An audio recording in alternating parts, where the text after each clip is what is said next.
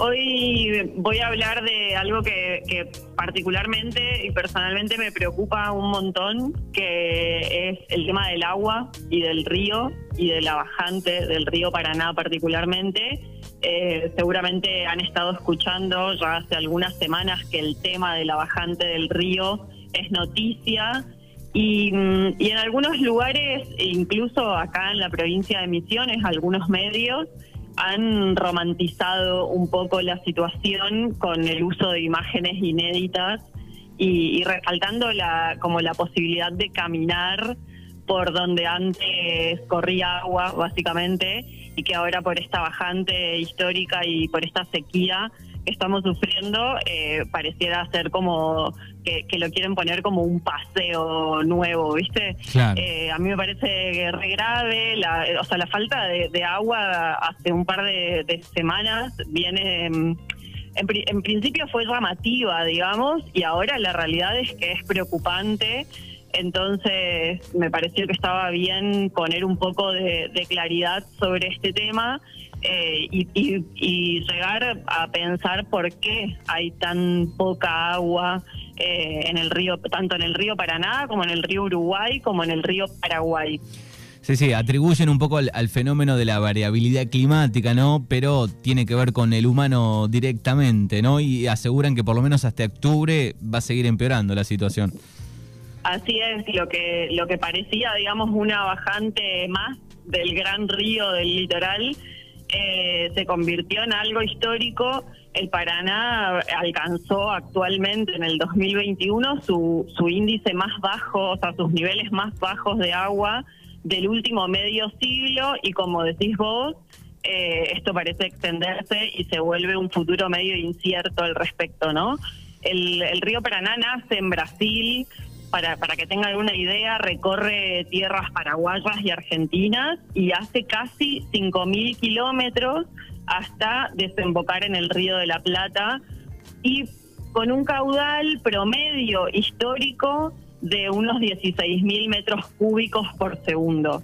Es un gigante fluvial que ha sido noqueado ya desde hace dos años por una bajante extrema que pocas veces se ha visto, eh, tanto por lo prolongada como por lo pronunciada de esta situación, que ya viene secando lagunas, arroyos, riachos y que, como dije antes, deja al descubierto em, valles y deja planicies que, que, después habrá que, volver a llenar con agua, pero me parece que está difícil la situación. Es tan marcada esta bajante eh, actual que en mayo, recién les comentaba que el promedio histórico del caudal es de 16.000 metros cúbicos por segundo y actualmente, o, los índices de mayo del 2021, marcaron que, el gigante marrón, como le dicen los medios, solo transportaba unos 7.000 metros cúbicos de agua por segundo, o sea, menos de la mitad de su caudal promedio, digamos.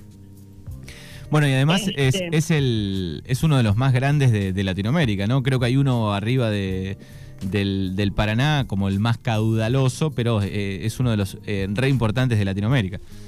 Es uno de los ríos más importantes, abastece eh, de agua dulce a gran parte de Sudamérica y la, la bajante la verdad es que, se vuelve grave según el, reporte hidrológico de junio de la represa Yacyretá, que la tengo acá nomás. Eh, este, mm, estos 7.000 metros cúbicos de agua por segundo, que fue el promedio mensual de menor afluencia de los últimos 50 años, eh, el, Racireta dice es el segundo valor de caudal medio mensual más bajo de los últimos 120 años, luego del registrado en mayo de 1914. Eh, está, está grave, está para, para que pensemos. Yo a mí me gustaría incluso ser un poco pedagógica y que nos vayamos a las clases de geografía de la secundaria y, y que pensemos un poco en la sequía y en de dónde digo, la sequía es una consecuencia de un montón de causas, pero pensemos eh, en principio quién produce las lluvias, digamos, porque, porque se habla mucho de la falta de lluvias en el sur de Brasil y Entonces hago la pregunta, ¿quién produce las lluvias? La, la evo, perdón, la evapotranspiración de las plantas, o sea, llueve, las plantas transpiran y evaporan eh, humedad básicamente, formando nubes y esas nubes vuelven a producir lluvias. Pero ¿qué pasa si quemaste todos los bosques y, todo, y pastizales? Es como que ya no tenés la máquina de hacer lluvias, básicamente. Exacto, ese famoso em, pulmón, digamos, de, de, Brasil, el Amazonas, digamos que ha sido, este, por un lado, este, dañado por el fuego en, en, su gran mayoría, provocado ¿no? por, el, por el ser humano, eh, las prácticas agrícolas, bueno, son un montón de cosas, ¿no?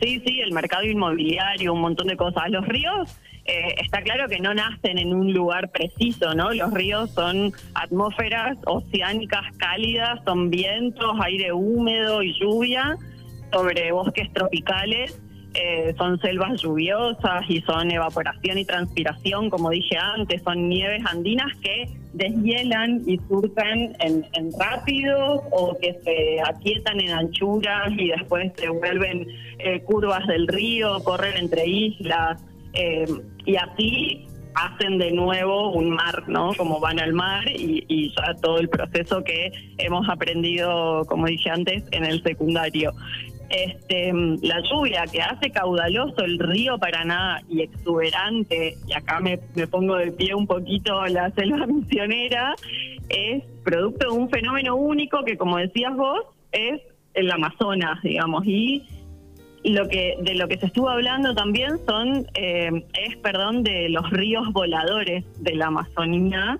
que no son superhéroes, sino que son grandes masas de agua que se desplazan en forma de, vapor desde la selva. Eh, es un fenómeno que, ocurre gracias a una conjunción de factores, tanto la inmensidad de la riqueza biológica del bosque, de los montes, como la luz solar, los vientos y la potente pared de 6.000 metros llamada Cordillera de los Andes, este, los ríos voladores son los que permiten que gran parte de Argentina, Paraguay y el sur de, el sur de Brasil y Uruguay no tengan, por ejemplo, estación seca, como sí ocurre en el centro de Brasil. Este, es un transporte mm, de, de vapor de agua, básicamente, que contribuye a la formación de lluvias todo el año, pero principalmente en esta época de invierno. Ocurre además que la selva amazónica no solo riega el Amazonas, eso que quede claro, también brinda las lluvias que eh, dan vida, no sé, a decenas de millones de personas más allá de la selva tropical. Cuando los ríos voladores de vapor de agua alcanzan la barrera de los Andes, por ejemplo, eh, llueve al pie de las montañas, en las laderas ecuatorianas, peruanas, bolivianas. Digo, es un proceso eh, que, recorre miles de distancias, millones de distancias. Los ríos del, cielo es como que son los hijos de la selva, pero ¿qué pasa? Languidecen con las deforestaciones, básicamente, que es un poco lo que vos mencionabas al principio. Se estima que el tiempo de regeneración del bosque em, lluvioso primario de la zona tropical es de medio milenio, o sea, de 500 años. 500 años lleva a regenerar un bosque, un monte originario, digamos. El, y acá entramos en, como en la problemática concreta de, de por qué estamos en esta situación y que básicamente es el modelo de deforestación agroindustrial que viene hace décadas arrasando no solo con la selva, sino también con culturas, con pueblos originarios que ya no tienen sus montes y esos montes son pilares fundamentales de la vida en esos territorios. Em, arrasaron también con comunidades que mueren o que son desplazadas o que persisten en soledad y en la miseria. Entonces, yo me pregunto, ¿es la falta de lluvia la, la, problemática del agua o es la deforestación? Sí, sí, claramente eh, es la deforestación, ¿no? Bien, las quemas de la Amazonía, que fueron que son consumadas por quienes después festejan las cosechas récord de soja, de maíz, de alguna que otra forrajera y, agroganadería, o sea, es como el, sistema agroganadero que arrasa. Em, son las responsables de la pérdida de esos traslados aéreos de agua que mencionábamos antes, que son los ríos voladores, ¿no?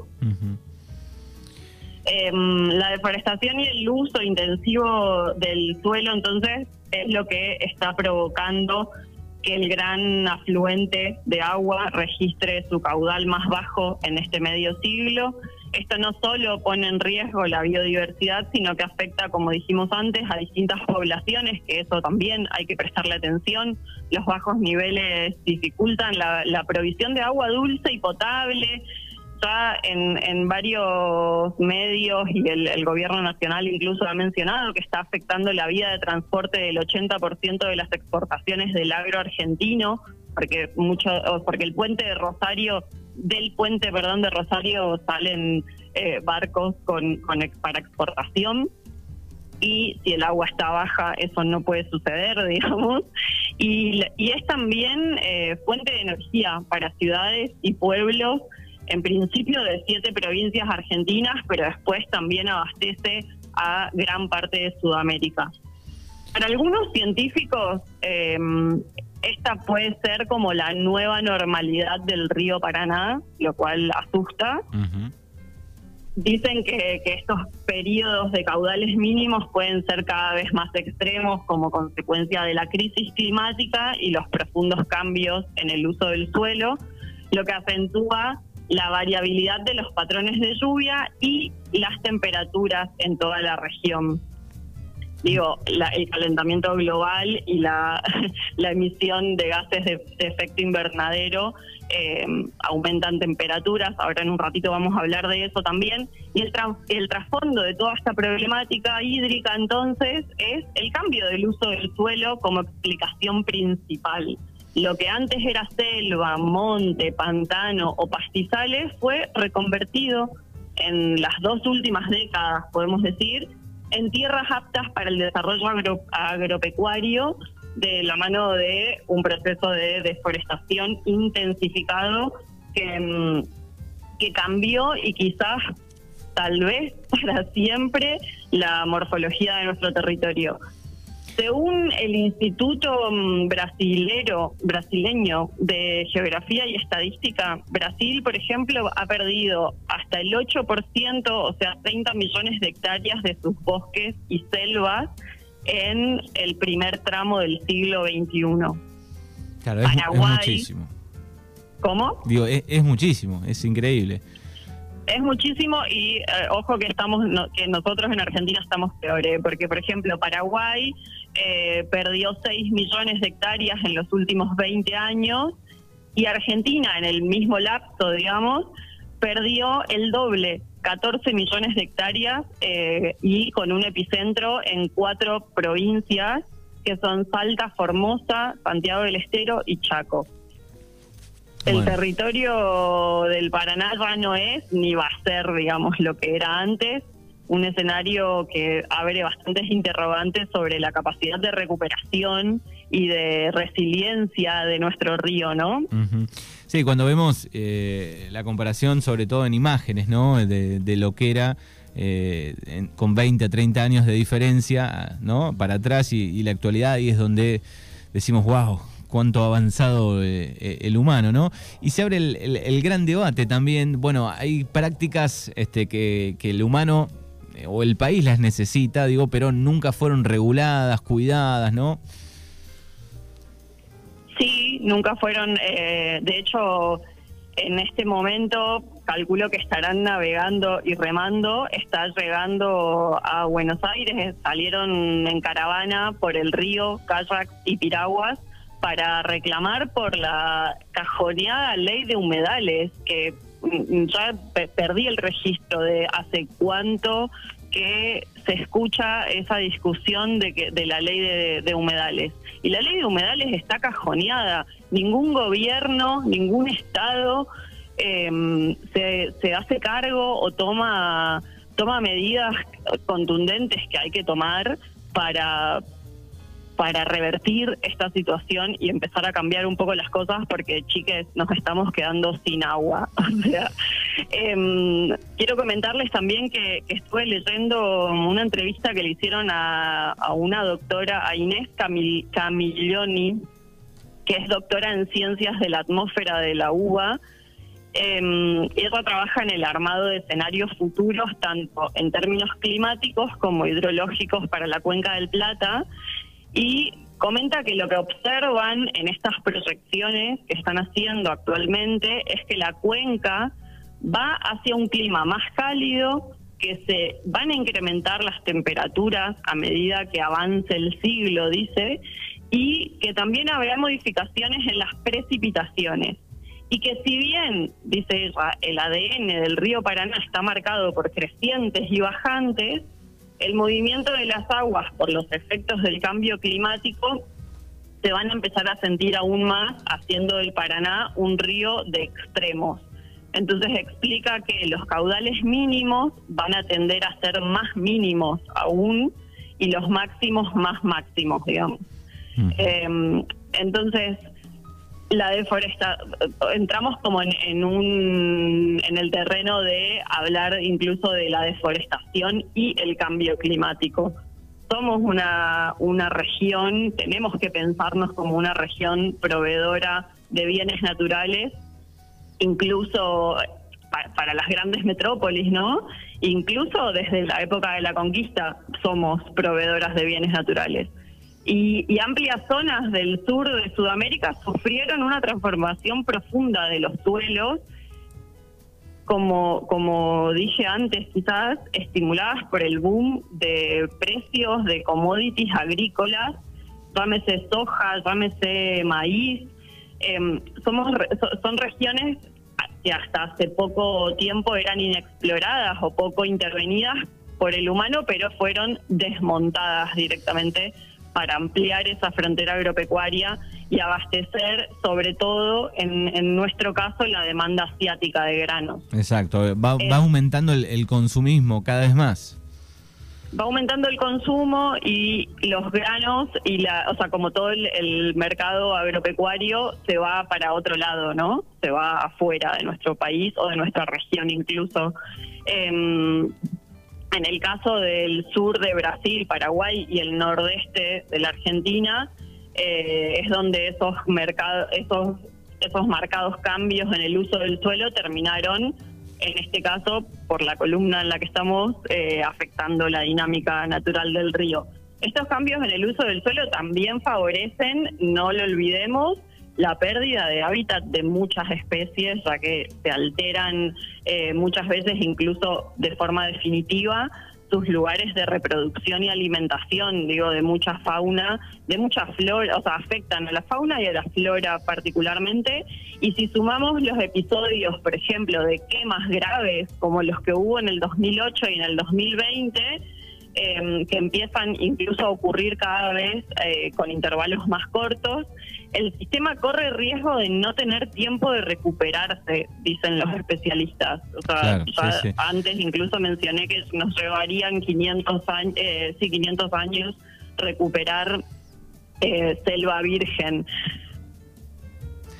todo me parece terrible, perdón, estoy como re pesimista con este tema. Ayer, ayer, las consecuencias Sí, antes de que siga, digo, ayer hablábamos con el director de un, este, de un documental que se llama En el nombre del litio y muestra la misma situación en otro terreno más hacia el norte, en Jujuy, eh, donde, bueno, tienen el mismo problema con el agua también, porque para llegar a sacar el litio de la sal eh, necesitan muchísimos litros eh, y bueno, este, los lugares, hay, un lugar allá abandonado donde en toda la región, bueno, se tuvieron que mudar los pueblos originarios, no hay fauna, no hay flora, quedó todo seco eh, y están luchando y peleando por lo mismo, porque sea regulado, controlado esta actividad.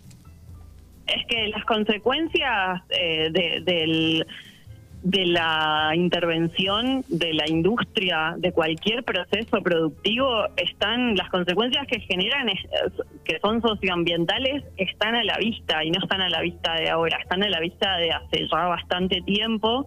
Y en el caso de los ríos, de la bajante de los ríos, como también vos decías al principio, se prevé que continúe al menos hasta la primavera del 2021. No falta mucho para la primavera del 2021, pero ya eh, la bajante como superó algo así como los 700 y pico de días de que el agua baja, baja, baja y no y, y, cada vez baja más, ¿no? Y otro problema no menor en esta situación es el de las tomas de agua. Porque no se olviden que nosotros tomamos agua de, eh, o sea, el agua de ese río que, que está secando es el agua que consumimos después potabilizada. Entonces, eh, muchas ciudades, en muchas ciudades ya pasó que las tomas de agua han quedado casi al ras del nivel del río o incluso por debajo en algunos momentos, o sea que no se puede extraer agua para consumo. Además de la reducción del, de, además digo, la reducción del caudal afecta la, provisión natural de los servicios ambientales que genera el humedal. Uno de, de ellos es la autodepuración de las aguas, por ejemplo, que se limpian solas por el elevado caudal que transita en tiempos de normalidad. Eso ahora no está sucediendo. La bajante también generó, por ejemplo, em, la floración de algas relacionadas con aguas estancadas y presencia excesiva de materia orgánica por actividades eh, de la industria, de la agricultura e incluso de las quemas. Hace poco em, Rafael Colombo, miembro de la Asociación Argentina de Abogados eh, de Abogados Ambientalistas, dijo que la bajante del río Paraná es un verdadero holocausto ambiental y que está ligado al modelo agroindustrial de expansión, como lo venimos diciendo, y, y dice él recrudece el panorama con los efectos del cambio climático y no olvidemos que el modelo agroindustrial encima trae consigo el uso de millones de litros de insecticidas agrotóxicos que generan impactos terribles no solo sobre la tierra, sino sobre nuestra salud, básicamente. Bueno, es un, combo, es un combo, es un combo muy grande, ¿no? Que eh, el debate ya tendría que estar instalado rápidamente, decir, bueno, ¿cómo eh, podemos eh, explotar algunas de estas cosas mínimamente, este, abasteciendo tal vez solamente el, no sé, el mercado interno a, nuestro país nada más y controlado, ¿no? Sí, yo creo que, que, estamos muy muy lejos de de que los estados resuelvan esta situación o, tomen medidas realmente certeras para, para resolver tanto la deforestación como el cambio climático y como todo lo que este combo explosivo eh, nos trae, ¿no? Por estos días, no sé si escucharon, pero fue trending topic un señor que es bastante peligroso por lo que piensa y por lo que dice, pero también porque es candidato a diputado y es liberal y de derecha, básicamente. No sé si lo tienen o si ya sacaron en esa descripción de quién estoy hablando. Mm, Milei. El gran Milei, sí, de las declaraciones. El gran Milei. Sí. Digo que es peligroso porque Milei es precandidato a diputado nacional por la ciudad de Buenos Aires, por el partido Avanza Libertad, y estuvo hablando sobre el cambio climático en una entrevista en la plataforma de videos en vivo Twitch. ¿Qué dijo Milei? Básicamente dijo que el calentamiento global es una mentira o un invento. Voy a citarlo porque dijo el calentamiento global es otra de las mentiras del socialismo. Hace 10 o 15 años se discutía que el planeta se iba a congelar, ahora discuten que se calienta. Aquellos que conozcan cómo se hacen esas simulaciones, van a ver que las funciones están sobresaturadas en determinados parámetros a propósito para generar miedo. El calentamiento global es una mentira, dijo básicamente mi ley, y la realidad es que mm, no sé, o sea, es grave porque esta persona tiene tiene prensa y es, candidato, es precandidato. O sea que todos los, los científicos están este, mintiendo en el mundo. Claro, a eso, a, eso quiero llegar, digo, porque hay una realidad que existe un consenso científico respecto de que el calentamiento global es un hecho y de que está influenciado por la acción humana, por el, por el extractivismo básicamente. y al mismo tiempo, esta semana se publicó un informe de la ONU que recopila más de 14.000 papers revisados que, que sostiene que la acción humana ha calentado el clima a un ritmo sin precedentes en al menos los últimos 2.000 años y advierte que por el calentamiento global algunos de los cambios podrían ser irreversibles. No sé si escucharon hablar, asumo que sí, sobre el Acuerdo de París. ¿Se acuerdan del Acuerdo de París? Nos acordamos del Acuerdo de París, no sé los oyentes, pero este la, principal meta del Acuerdo de París, o sea, que se había puesto en el Acuerdo de París, era limitar el calentamiento global a 1,5 grados como máximo.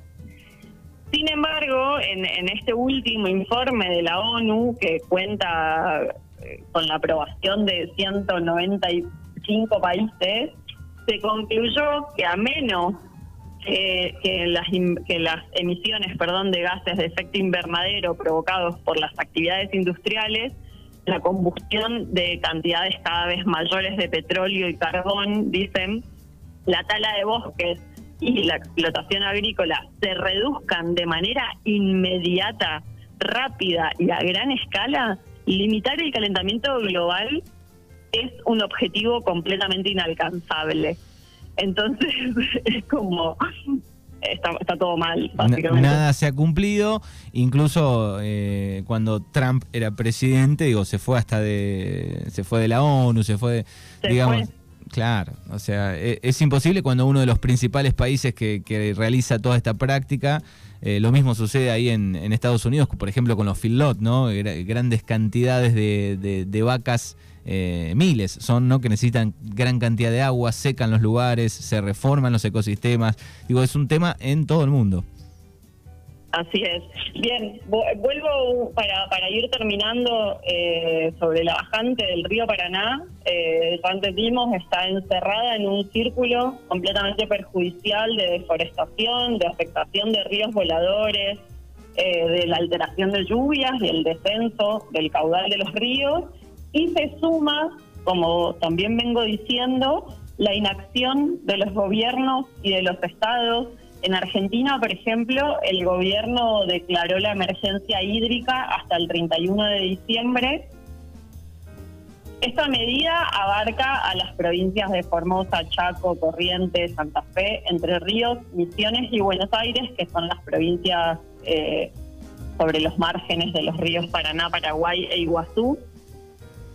Declarar la emergencia hídrica, la realidad es que no alcanza y encima llega tarde, digámoslo todo, digamos.